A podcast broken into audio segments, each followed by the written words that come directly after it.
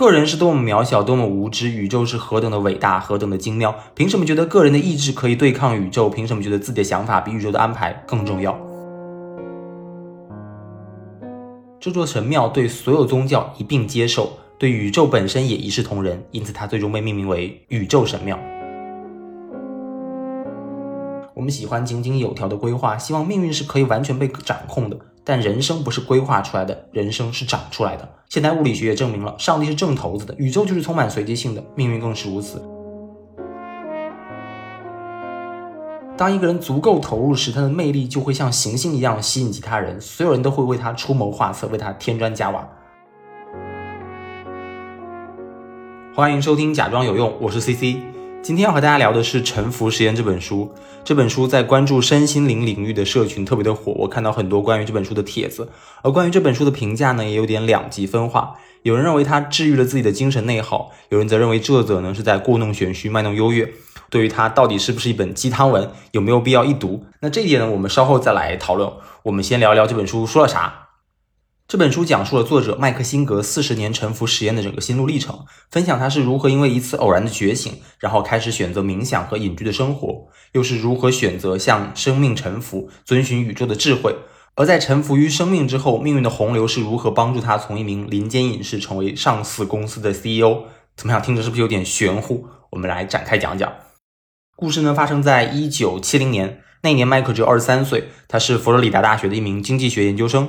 他的家境非常优渥，而且成绩特别好，老师很欣赏他，长辈也在提携他，所有人都认为他拥有光明的未来，说他会成为经济学的教授，然后过上那种典型的美国中产生活。但就在一个非常普通的一天，他和朋友在聊天的时候，不知道怎么搞的，突然萌生了一种非常强的抽离感。我不知道大家是否有过这样类似的经历，会有一种啊庄生晓梦迷蝴蝶的感觉，不知道此刻自己是真的还是假的。他是这样描述那种恍如隔世的那种错愕感，他说。我已不记得我们当时具体在说什么，但我们的闲聊终止了一会儿。我注意到自己很不习惯这种安静，正努力想接下来该说些什么。这种情况以前也发生过，但这次的经历很不一样。这次除了不安和努力想话题外，我有意识地注意到了这种情况，有生以来第一次。我不是思维和情绪的体验者，而是观察者。我知道这很难用语言描述，但在我急切的心情和自我之间有一种完全的隔离感。我的思绪正在拼命寻找话题，而抽离于一边的我却清醒的知道自己正在干什么，就好像我突然能够抽离自己的思维，然后静静的看着想法被创造出来。信不信由你。这种意识立场上的微妙转变，成了调整我整个人生的龙卷风。在这一次神奇的觉醒之后呢，麦克发现，原来脑海中那些无意识的思考开始说话了。今天天气好热啊！我不想见谁谁谁。今天心情好烦啊！那个人真的特别讨厌。这些声音充斥着他的大脑，让他一刻也不得安静。麦克说，这些声音其实一直都在，但长期以来我们都没有重视过它，也没有注意到它是我们的一部分，就像鱼离开了水才会知道它生活在水里一样。麦克说自己像跳出水面的鱼，他意识到自己被太多的杂念所包裹，却不知道如何摆脱它们。他为此感到了困扰，正好有个朋友分享了一本关于禅宗的书给他，于是他开始尝试禅修，想通过冥想让自己进入那种所谓的无我的状态。十分钟、二十分钟、半小时、一小时，那种绝对的安静是如此美妙，让他无比着迷。外界的纷纷扰扰乃至脑海中的杂念都与他无关，他只能关注到自己内心能量的流动流动。他的生活呢，也因此有了天翻地覆的变化。他的一切都是围绕冥想而展开的，每天一有空就冥想，甚至为了影响冥想的时间，他会每天凌晨三点起床，然后因为太过投入冥想而荒废了学业。不知道大家还记不记得，他是一名研究生，当然他同时也是学校的经济学的一个讲师，但他对经济学已经毫无兴趣，他在乎的只是如何能够更好的冥想，更深的进入自我。研究生的暑假来了，他决定利用这个假期呢，去墨西哥闭关冥想。至于为什么选择墨西哥，也有一些巧妙的因缘。先是一个同学问他说：“哎，你有没有去过墨西哥？那个地方特别值得一去哦。”那不久之后呢，他在书店里背本书办了一下，一看，哎，是一本关于墨西哥的旅行书。他就觉得自己受到了命运的一些启示，可能应该离开一下子，去墨西哥是一个很好的主意。然后最终促使他做成决定的呢，是有一天他去加油站加油的时候，发现油泵上别人留下了一张墨西哥地图。他觉得上天的暗示已经足够多了，于是他就前往墨西哥。他在墨西哥的日子非常朴实，无非是换了一个地方继续冥想。他开着自己的露营车呢，去找各种安静地方露营、冥想、练瑜伽。有一天，当他在山上冥想的时候，他突然发现，哎呀，周围的声音怎么这么吵，非常的嘈杂，好像有马蹄的声音来来回回走。他想，完了，遇上马匪了，是不是得赶紧跑路？但他告诉自己说，哎，我是在冥想，冥想是不应该被外界的环境所左右，所以他选择去忽视这种潜意识的恐惧，尽量的去清空自己，慢慢的呢，又进入那种无我的心流状态。当他结束冥想时，惊喜的发现，来的人并不是马匪，而是周围农场的工人。而且这群人非常的友善，邀请他一起去吃晚饭，大家相谈甚欢。这一次的墨西哥之行让麦克有了很深的感悟。他说，在过去的人生当中，我总以为自己知道什么对我而言是最好的，然而生命本身似乎比我更清楚这件事情。一切都是宇宙安排好了的，宇宙指引他去墨西哥，宇宙让他在墨西哥获得了一群陌生人的关爱。他为自己尝试逃离安排宇宙的念头而感到羞愧。个人是多么渺小，多么无知，宇宙是何等的伟大，何等的精妙。凭什么觉得个人的意志可以对抗宇宙？凭什么觉得自己的想法比宇宙的安排更重要？因此，他做了一个大胆的决定，决心向生命臣服。如果生命让一些事情发生，那么我就把它当成是来引渡我的。停止抱怨，不再以自己的好恶来看待事情，而是百分百的接受发生在自己身上的事情，向生命臣服。这就是他所谓的臣服实验。这个实验听起来是不是有点疯狂？不论发生好坏的事情，我都不去抗拒，我都接受命运的安排。但这其实并不意味着麦克每时每刻都会接受挑战，因为当时他为了能够更好的冥想，已经在乡下买了一块小地，自己盖了一个小木屋，过起隐居的生活。虽然他自己呢想要过这样一种离群所居的隐士生活，但生命会有他的安排。很快，一个偶然的变化来到他的身边。一个名为桑迪的人呢，发现了麦克在隐居的这块风水宝地，于是询问麦克说：“哎，我能不能在你边上的土地扎个帐篷，一起来冥想？”麦克虽然不是特别的情愿，但他想：“哎，我已经开始沉浮实验了，我不应该对命运说不。有人来邀请我，我应该答应他。”于是他就答应了桑迪。那没过多久呢，桑迪就开始邀请麦克说：“哎，我们能不能够周日上午大家一起冥想，一起去进步？”那麦克也答应了。之后呢，桑迪又开始带他的朋友，三个人、五个人一起来参加这个周日上午的冥想。麦克也没有反对。然后又是一个暑假，哎呀，学生真好，还有暑假。然后麦克就利决定利用这个假期呢，去一个瑜伽的训练营。等他回来的时候，发现，哎呀，桑迪已经在他的小屋旁边盖新房子了。这种鸠占鹊巢的行为简直令人发指啊！想想看，如果是你在家好好的出了一趟门，发现回来房子平台上多了一栋房子，还是在自己地上盖的，你会怎么办？很难不发火，对不对？但是麦克告诉自己说：“哎，这是命运的安排，别人来我到我的身边，一定是有他的原因的，所以我不应该拒绝，我不应该排斥他们。”于是他非但没有阻止这种行为，还加入到建房子的队伍当中，一起帮忙干活。这里需要说明一下，他们所建的房子跟我们中国人所理解的建房子是不一样的，不是那种钢筋混凝土的农村别墅，其实就是一个普通的小木屋。麦克自己的房子就是和他的朋友一块搭的。那这也是一个非常神奇的经历。他和他的朋友三个人完全没有盖房的经验，但是凭借自己的理解，包括对于盖一栋房子、建立一个自己小根据地的这种热情，竟然把一个小木屋盖得有模有样。所以，当桑迪开始盖房子的时候，麦克和他的朋友已经是一回生二回熟了。那盖的叫一个又快又省，只用了六周就盖好了，堪称美国速度啊！在有了新房子之后呢，周日冥想活动的规模也在慢慢的扩大。桑迪离开之后呢，这个房子住进了一个叫唐娜的女孩。最开始，他只是作为周日冥想活动的整个组织者，去提前的入住，然后方便周日招待所有参加活动的人。后来就长期住下了。再后来呢，他就成为麦克的妻子。命运的安排就是如此的奇妙。同样是出于命运的巧合安排，来参加周日冥想的活动的一个朋友，向麦克介绍了一个瑜伽大师，叫巴巴。哎，跟阿里巴巴那两个字是一样的。这位巴巴呢，是举世闻名的瑜伽大师，在全世界拥有非常多的这个信徒或者说是粉丝。然后，这位朋友告诉麦克说，巴巴马上来访美国了，让麦克去邀请巴巴来办静心营。所谓的静心营就跟瑜伽的冥想活动是很类似的，一群人在一起打坐、禅修、冥想，把让你的身心灵静下来。说的容易，做的难。巴巴是一个享誉全球的瑜伽大师，你凭什么接受麦克这样一个无名小卒邀请，对不对？况且，巴巴要办静心营，他需要一个能容纳数百人的大会场，麦克只是一个林间隐士，根本没有什么筹备大型活动的经验。所以，你猜怎么着？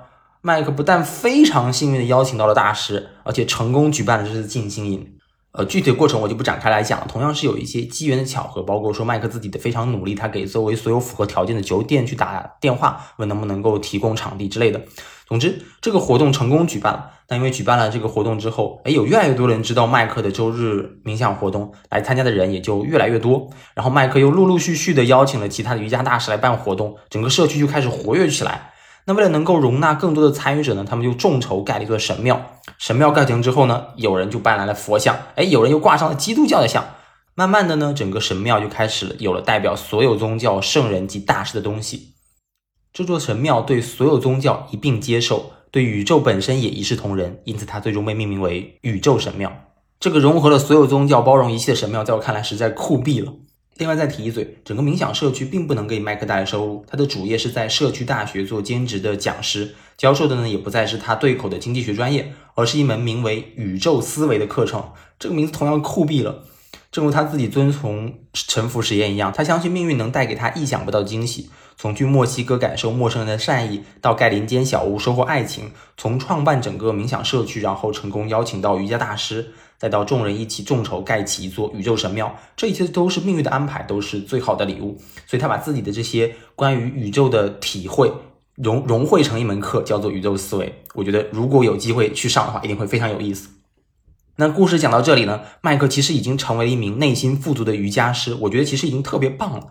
但离这本书最吸引人的噱头成为亿万富翁还有很远，所以下面我们要开启财富的加速键，去听听故事的后半程，麦克是如何从一名林间隐士成为亿万富翁的。到了一九七六年的时候，这时候离麦克最开始冥想已经过去五年了。这年的冬天呢，一名治安官找到麦克说，能不能帮忙盖一栋房子？原来他看到麦克自己建的林间小屋很不错，也想盖一栋。麦克刚想解释说，我自己盖房子是因为穷啊，我又不是建筑工人呢，您还是另谋高就吧。哎，但转念一想，我在参与沉浮实验，我不能拒绝命运的安排，于是就接下这份邀请。他也没在意挣多少钱嘛，反正就当帮个忙。那一方面是因为价格公道，另一方面是干活又快又好，还记得吗？美国速度。所以这个治安官很满意，还给他介绍了很多的这个其他人也来盖房子。那慢慢的就有越来越多人找麦克来盖房子，他因此成立了一家小的建筑公司，叫以爱而住。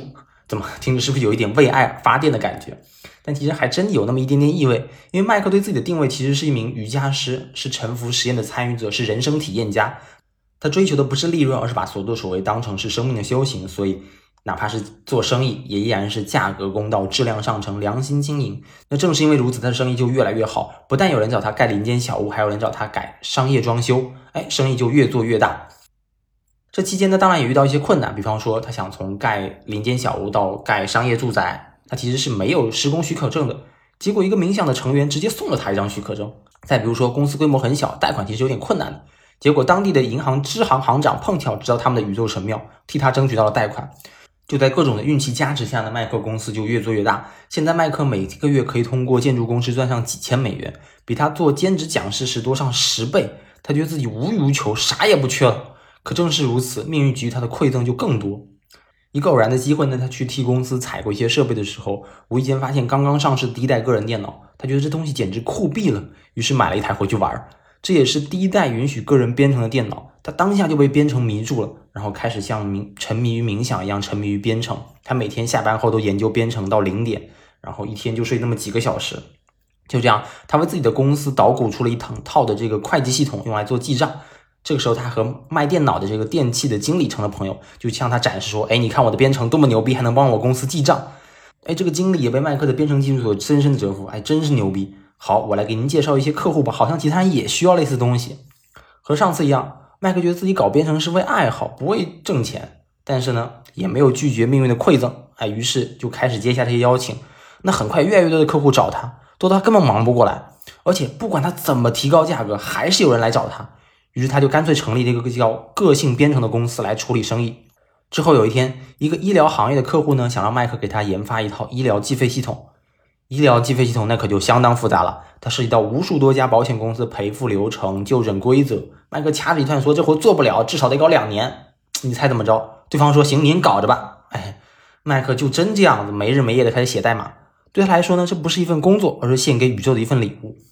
宇宙让他从建筑工程师成为程序员，宇宙让他来负责编写这个程序。他也希望这份软件这个程序能够极其完美，对得起宇宙的召唤。他也同样希望这副产品能够应用于所有的医生，能够帮助整个电子陪保线上化。最终你猜怎么着？艾麦克真把这个系统做出来了，而且一经问世就直接引爆市场，直接卖疯了。几年后，个性编程公司联合他的一些渠道方，然后一起成立了新的公司，然后成功上市。麦克也就成为了上市公司的 CEO。在这之后呢，公司又经历了合并重组，然后不断的扩大，最终成为一个十亿美金的行业巨头。麦克也进入他的整个事业巅峰。就在这个时候，命运的戏剧性出现了。他的公司一个销售总监呢，因为贪污被政府盯上了。那为了能够自保呢，这个销售总总监就谎称说公司存在系统性的偷税漏税，有很严重的财务问题啊。这个麦克还有那所有高管都有参与。于是麦克被政府起诉，被迫辞职。然后虽然没有什么实质性的证据，但是美国整个司法体系的严谨，包括司法体系的复杂，导致麦克又和政府之间进行了长达六年的官司的这个纠缠，最终政府撤销了这项指控。那至此呢，我们就讲完了麦克整个四十年跌宕起伏的人生，可以说是相当充实。从一次偶然的觉醒，成为林间隐士，再从林间隐士成为一个助爱以爱而助的建筑公司的负责人，再因为一次偶然的机遇开始编程，成为一个行业软件的创始人，又成为了上市公司的 CEO，再到最后因为官司缠身而被迫辞去工工作。在这当中有无数的起起伏伏，而麦克所做的唯一的一件事情就是遵循于生命洪流，去接受命运所有安排的好坏，不管是好事也好，坏事也好，都欣然接受。回到开头我们留的那个问题，这到底是不是一个鸡汤故事？从我的视角来说，其实不算。鸡汤故事它会过度放大个人努力的结果，而忽视环境的客观因素。但麦克不但没有提个人努力，也没有提环境因素，而是把所有的一切都归功于命运的馈赠。那当然，如果我们从更客观的角度来看，从分析客观因素和个人努力来说，都对他成功起到决定性因素。比如说，客观来说，他生活在美国一个家境优渥的条件，就是中了巴菲特所说的卵巢彩票。他在乡下能买地是他父母的积蓄，他的姐夫是美国顶尖的律师，在经商期间给到他很多的建议。而且他又非常幸运的赶上了房地产、软件行业的两次行业红利，这都是大环境所作用。另一方面，他的天赋和努力也起到了巨大作用。比方说，他在读书时，即使已经无心学业了，他依然能够以非常优异的成绩完成考试。再比如说，没有盖过房子，不是科班出身，却能把房子盖得特别好，乃至做成一门生意，也是有过人之处的。当然，最厉害的还是他的编程能力。可以说，仅凭一己之力完成一道极其复杂的医疗体系，领先行业，甚至颠覆行业。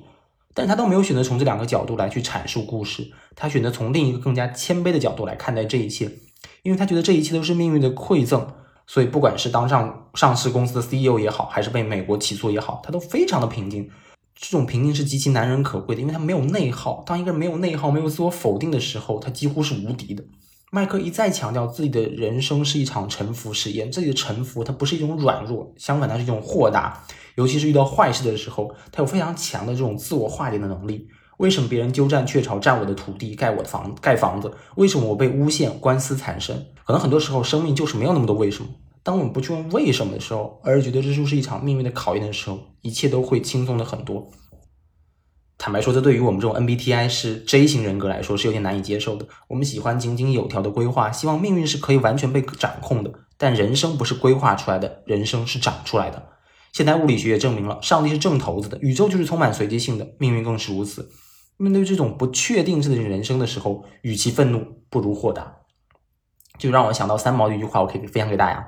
他说：“抗命不可能，顺命太清闲，遵命得认真，唯有乐命，乐命最自由自在。”就是这种接受命运随机性并欣然处之的态度，是这本书给我最大的启发。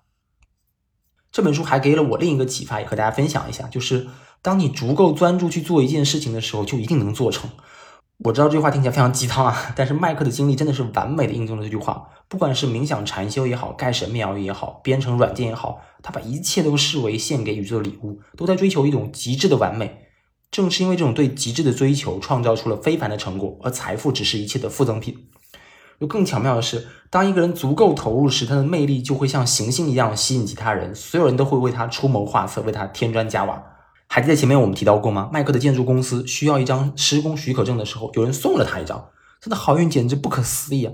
但其实类似的经历还有很多。比如说，当他开始在全国频繁的去出差见客户的时候，一个做飞行员的禅修学员主动提出开飞机带他出行；当他公司开始扩大规模，需要各种各样的管理人才的时候，又有类似的学员主动提出来帮忙。几乎所有这些帮助都是来自他的冥想社区的成员或者他的朋友们。如果用世俗的成功学的方法论来总结的话，就是：哎，你要建立自己的影响圈，然后通过这个影响区圈去建立人脉。但麦克所做的宇宙神庙是完全没有想到通过他来建造自己的人脉。他只是纯粹出于对冥想的热爱，但正是这种纯粹的魅力吸引了周围的一些人，这让我想到《海贼王》当中的一个说法：鹰眼，就是一个《海贼王》当中非常强的高手，说路飞，我们的故事主角，他最强的能力是让场上的人接二连三成为自己的伙伴。我觉得麦克也有这样能力，但这种非常坚定的、纯粹的做事态度，带来的是极致的体验，还有这种极富吸引力的个性。我们回顾麦克的人生，会发现他是一个高度自洽的人，因为他遵循沉浮实验，接受命运的一切安排，所以毫无内耗。他所做的一切呢，也只是人间修行，因此他能够最纯粹的做事，把一切都视为献给宇宙的礼物。也正因为如此，能够创造极致的体验，吸引越来越多的人在他的周围。命运的安排就是如此的巧妙。这让我想起六兽的故事。六兽是一个脱口秀演演员，然后也是一年一度喜剧大赛的编剧。他有一次在播客当中分享自己过往的入行经历，他说。有一年，他的一个朋友找他来去给自己新开的这个酒吧暖场。那这个朋友嘛，说实话关系就一般般，他也纠结要不要去。犹豫再三呢，还是去了。当天碰巧晚上有一场开放麦的这个暖场表演，哎，演员讲的很一般。六周心想，这都是嘛呀，我也能讲。于是练了一周就上台去讲段子了，而且效果非常好，直接讲炸场。没过多久呢，这个酒吧就黄了，变成一个脱口秀俱乐部，叫单立人。这也是后来六兽的这个就职的脱口秀俱乐部。就这样，因为一次非常偶然的经历，六后六兽开始讲脱口秀、讲段子，然后又碰上了中国脱口秀的大爆发。原来只是一个爱好的事情，能变成一个吃饭的事情，变成名利双收。这一切不过都是一次非常偶然的安排，一个差点拒绝的邀请，就变成了改变命运的导火索。所以在今天的结尾，想和大家做一个小互动，不知道有没有朋友有类似的经历？因为命运的偶然安排，把你推向了没有预料到的方向，可能是一个偶然的相遇，找到了自己的挚爱。也可能是一个阴差阳错的机会，去了新的城市，找到了新的工作。不管是哪一种呢，都欢迎在评论区留下你的故事。我会在上线后的第二周呢，从评论区当中挑选一位订阅了播客的听众，送出一本《沉浮实验》。希望你也能拥有接受命运好坏的这种豁达，也拥有被命运眷顾的好运。今天就这样啦，拜拜。